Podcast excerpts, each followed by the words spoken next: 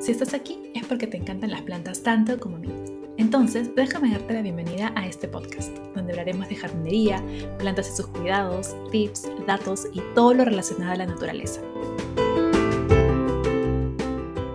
Ahora, begonias hay muchísimas. De hecho, existen cerca de 1500 tipos de begonias en el mundo y hay cerca de 20 begonias que son las que más se parecen entre ellas por estos lunarcitos blancos. Eh, están la, la begonia albopicta, la begonia coralina, la begonia flamingo queen, la alita de ángel y no sé, otras más. Y las diferencias obviamente son muy detalladitas, no son perceptibles a primera vista para alguien que no sea como que un experto en el tema. De hecho, a mí me cuesta bastante diferenciarlas. Tengo amigas que ya diferencian súper bien esta es maculata tal, esta es tal. Ya, yo no tengo ese don, no tengo ese talento, pero lo que sí sé es que los cuidados que necesitan las begonias maculatas o las begonias que son muy parecidas a ellas son similares. Entonces, si tienes por ahí una begonia coralina o una albopicta, este episodio también te va a funcionar perfecto.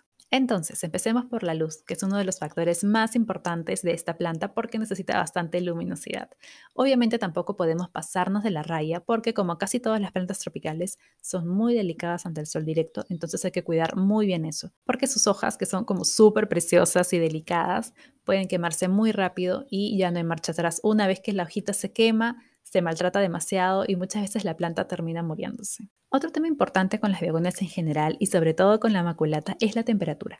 Tiene que ser en un ambiente fresco, que no sea ni muy cálido ni muy frío.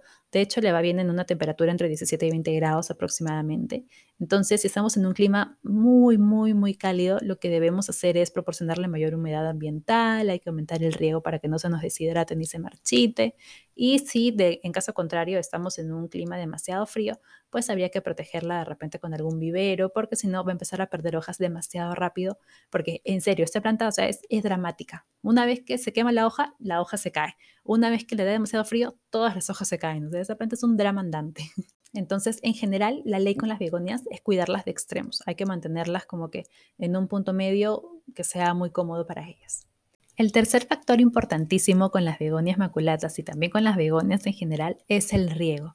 Y este debe ser muy, pero muy controlado, porque no tolera ni el exceso de la humedad y sus raíces viven como que esperando el momento en el que te pases por una gotita de agua para poder irse completamente y matar a la planta, porque les juro que parece mentira, pero así de engreídas son las maculatas. Una vez que le agarras el truco al riego, te va a ir perfecto. Pero mientras encuentres ese truco, ten mucho cuidado con que no, o sea, con no excederte, pero tampoco que le falte agua. Y algo que a mí me funciona es regarlas por inmersión. Pongo agua en un, en un, en un tupper, pongo la maceta encima. Obviamente la maceta es de terracota y tiene huequitos en la base, entonces con eso les va muy bien. Ahora, tampoco me gusta pulverizar directamente las hojas de las begonias maculatas porque, primero, como sus hojas son medio satinadas, eh, si se les queda una gotita por ahí, pueden mancharse y se ponen como que marrones o generan este efecto lupa con la luz.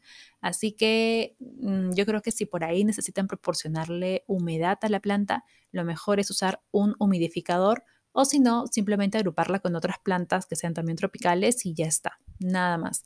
Y finalmente, en cuanto al sustrato, pues en verdad le va bien con cualquier sustrato para planta tropical, siempre que tenga buen drenaje, siempre que tenga bastante perlita, fibra de coco y corteza de pino, tu begonia va a estar súper bien.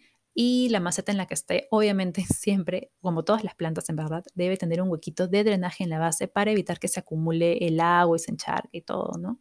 Em, como yo les dije, yo tengo mi begonia en maceta de terracota, pero no hay ningún problema si la tienen en maceta de plástico, porque de hecho el plástico hace que se retenga la humedad ahí dentro, entonces va a ayudar muchísimo a no regar tan frecuentemente para que no se esté secando la begonia, ¿no? De hecho, tengo un episodio en el que hablo de macetas, materiales y sus ventajas y todo eso, que es el episodio 6 de la temporada 3, si no me equivoco, así que pueden pasarse por ahí y escucharlo si es que tienen dudas o algo, pero yo creo que con las begonias maculatas va perfecto eh, maceta de terracota o maceta de plástico, cualquiera de las dos. Simplemente lo que va a variar es la frecuencia de riego. Obviamente, una planta en una maceta de terracota hay que regarla más seguido que una maceta, que una planta en una maceta de plástico. Em, ¿qué más? En cuanto a la fertilización, yo fertilizo mi maculata solo en primavera, como cuando va a florear, porque, o sea, florea un montón. Una vez que tu begonia florea es como que se va a llenar de flores por completo, entonces gasta bastante energía en eso y obvio aprovecho y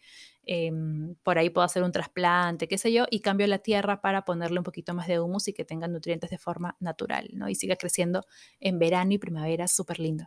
De hecho, yo sí me he dado cuenta que mi begonia crece muchísimo, muchísimo en primavera y en verano. En otoño y en invierno, o sea, sí crece, sí le salen hojas, pero la diferencia es abismal. O sea, eh, de un año a otro casi duplicó su tamaño en verano. Y en otoño y en invierno ya el crecimiento es solamente de hojitas, por ahí un poquito. Y en primavera sí florea y se ve hermosa, fabulosa, obvio. Ah, y me olvidaba, la reproducción de esta planta que es lo más fácil del mundo. Simplemente tienes que cortar un tallito debajo de un nudo y listo. Puedes ponerlo en agua, en musgo, en perlita, en leca o en el medio de propagación que más te guste.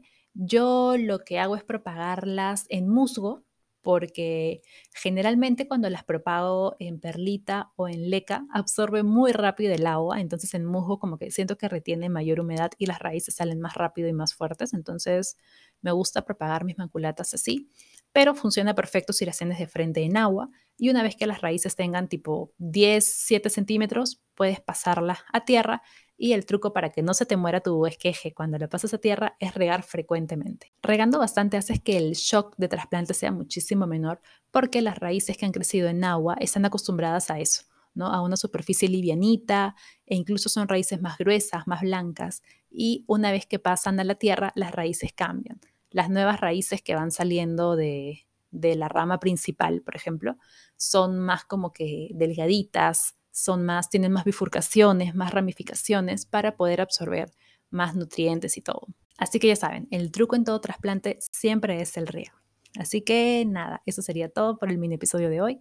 Espero que les sirva muchísimo con sus plantitas y ya nos estamos viendo en el siguiente episodio de el,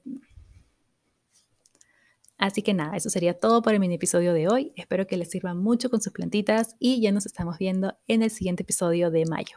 ¡Chao!